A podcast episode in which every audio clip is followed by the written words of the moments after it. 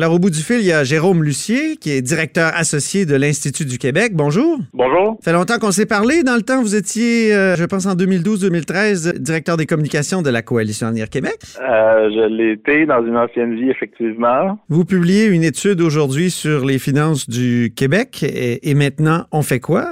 C'est le titre de l'étude. La première question que je vous poserai, c'est est-ce que le Québec s'est déjà trouvé dans une situation financière meilleure que celle qui prévaut à l'heure actuelle? Ben, euh, la réponse courte à cette question-là, c'est non. On n'a jamais eu des surplus budgétaires aussi importants, tant en valeur absolue qu'en pourcentage du PIB. Euh, c'est sûr que le Québec a déjà été moins endetté dans, dans le passé. Euh, donc, tout dépend de ce qu'on veut dire par meilleure situation. Mais disons, dans l'histoire récente du Québec, on n'a jamais été en aussi bonne posture. Le rythme de réduction de la dette ces dernières années, c'est du jamais vu. Et puis, les surplus des dernières années sont également du jamais vu. Il y a la mère de Napoléon qui disait pour vous que ça dure. Est-ce que ça peut durer? Ben, ça peut durer. Ça peut durer encore un certain temps parce que parce que personne n'est prêt à dire là, que, que les vaches maigres reviennent demain matin. Sauf que en même temps, il y a plusieurs suggestions que cette embellie exceptionnelle-là va être temporaire. Si, si le Québec euh, nage dans les surplus depuis quelques années, c'est entre autres parce qu'il y a une convergence de plusieurs facteurs en ce moment qui crée une espèce de surchauffe. Là, puis ça, c'est c'est l'avis d'à peu près tous les économistes qui se sont penchés sur euh, la question. Le Québec, en ce moment, roule à fond de train, si je peux me permettre l'expression, puis même a, une croissance qui dépasse celle que les économistes estiment être la normale pour le Québec. Est-ce que ça peut durer encore euh, un, deux, trois ans?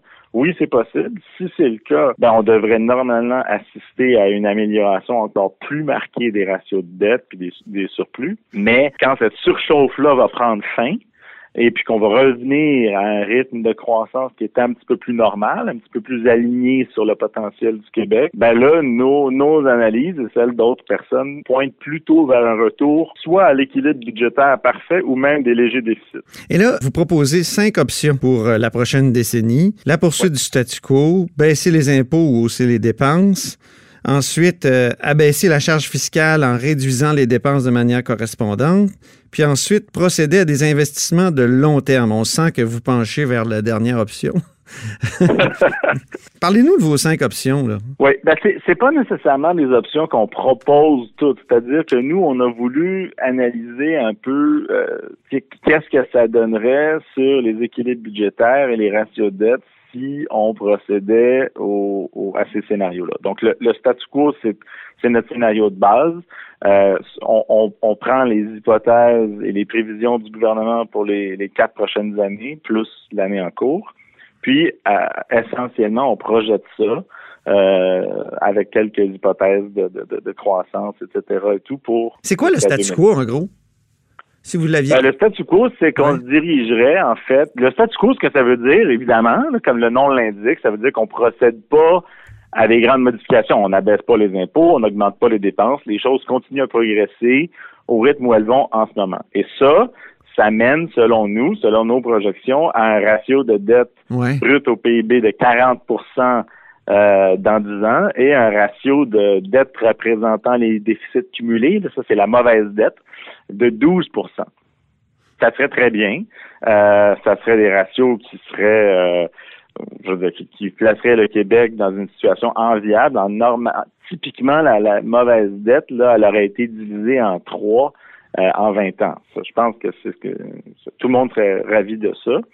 Euh, sauf qu'en même temps, je dirais le. Mais juste un petit mot, quand même, le statu quo actuellement, les deux derniers budgets, c'est des budgets assez dépensiers où on augmente les, les, dépenses publiques. Alors, le statu quo, ça voudrait dire on continue d'augmenter les dépenses publiques? Ben, Mettons, en santé, là, on est passé de, de, de en 2017 de, de 1 point euh, d'augmentation du budget de la santé à 5% euh, euh, Oui, il y a eu du rattrapage pour les années précédentes aussi, je pense. Ah oui, OK. Mais, mais nous, ce qu'on a fait, notre hypothèse du statu quo, en fait, c'est qu'on on est parti des prévisions budgétaires du gouvernement qui vont jusqu'en 2023-2024. Et donc, nous, quand on a construit notre, notre modèle de, de, de projection, d'analyse, euh, on a pris l'année en cours, plus les quatre prochaines années pour lesquelles les gouvernements, le gouvernement du Québec donne des, prévisions. Puis on a essentiellement extrapolé ces projections-là pour les cinq années suivantes pour se rendre à 29-30. OK. Donc, euh, ça, ça c'est notre, hypothèse de départ, avec quelques, quelques ajustements. Euh, les baisses d'impôts, ce ne serait pas une bonne idée, d'après ce que je comprends là, dans, dans ben ce que j'ai lu. Là, nous, en fait, les deux scénarios qu'on écarte, euh, disons comme étant peut-être les moins avisés, c'est ce qu'on appelle des modifications récurrentes à l'équilibre actuel. Donc, soit des hausses de dépenses de programme courantes, là, ou des baisses d'impôts qui sont aussi par définition récurrentes. Ça, on appelle ça un peu le pire des deux mondes parce que ce que ça veut dire, c'est qu'on accentuerait le retour au déficit parce qu'on va déséquilibrer encore plus les comptes publics quand la surchauffe sera terminée. Puis en échange de ça, on n'aura pas, on n'aura pas créé d'actifs euh, hmm. durables pour le Québec. Ça va mener à des déficits plus élevés. On a quand même un gouvernement qui finance des tramways, euh, un allongement de métro à Montréal, peut-être un métro à Québec ou un troisième lien. Euh, est-ce que ça, ce sont des dépenses que vous qualifiez de structurantes? Parce que vous dites à un moment donné, dans, dans le dernier scénario, il faut investir stratégiquement à long terme. Est-ce qu'il n'y a pas déjà beaucoup d'investissements stratégiques à long terme? Il y en a, il y en a, puis les exemples que vous donnez en font partie parce que nous, on veut pas limiter ces dépenses euh, ou ces investissements-là à des investissements en infrastructure. Ça peut être plus plus large que ça. Mais évidemment, les investissements en infrastructure sont l'exemple le plus facile à, mhm. concevoir de ces investissements stratégiques-là de long terme.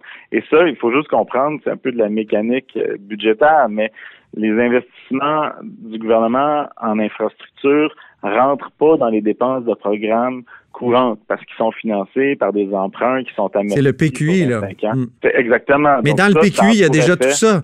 Vous, vous dites, il faudrait euh, emprunter jusqu'à 50 milliards supplémentaires au cours de la prochaine décennie. Ben, on ne dit pas qu'il faudrait. On dirait que ce qu'on dit, en fait, on a procédé différemment. Ce qu'on s'est dit, c'est le ratio de euh, service de la dette, donc les, les, intérêts que le gouvernement du Québec paie annuellement sur sa dette, sont en, sont en chute marquée depuis plusieurs années. Puis là, on est rendu que c'est moins que 8 ou 9 du, des revenus autonomes du Québec qui sont en service de la dette. C'est une bonne nouvelle, évidemment. Mm-hmm. Et là, on a rejoint le, le gouvernement fédéral, l'Ontario, la Colombie-Britannique. On est dans la moyenne des provinces. Ce qu'on se dit, c'est est-ce que, par contre, sachant ça, on pourrait fixer comme limite, disons, 10% des revenus autonomes en service de la dette, ne pas accéder cette limite-là. Qu'est-ce que ça donnerait à l'horizon 29-30 si on décidait de remonter un petit peu ce ratio-là pour se rendre à 10? Et c'est en faisant ce calcul-là qu'on arrive à la conclusion qu'il y aurait jusqu'à 50 milliards que le Québec pourrait emprunter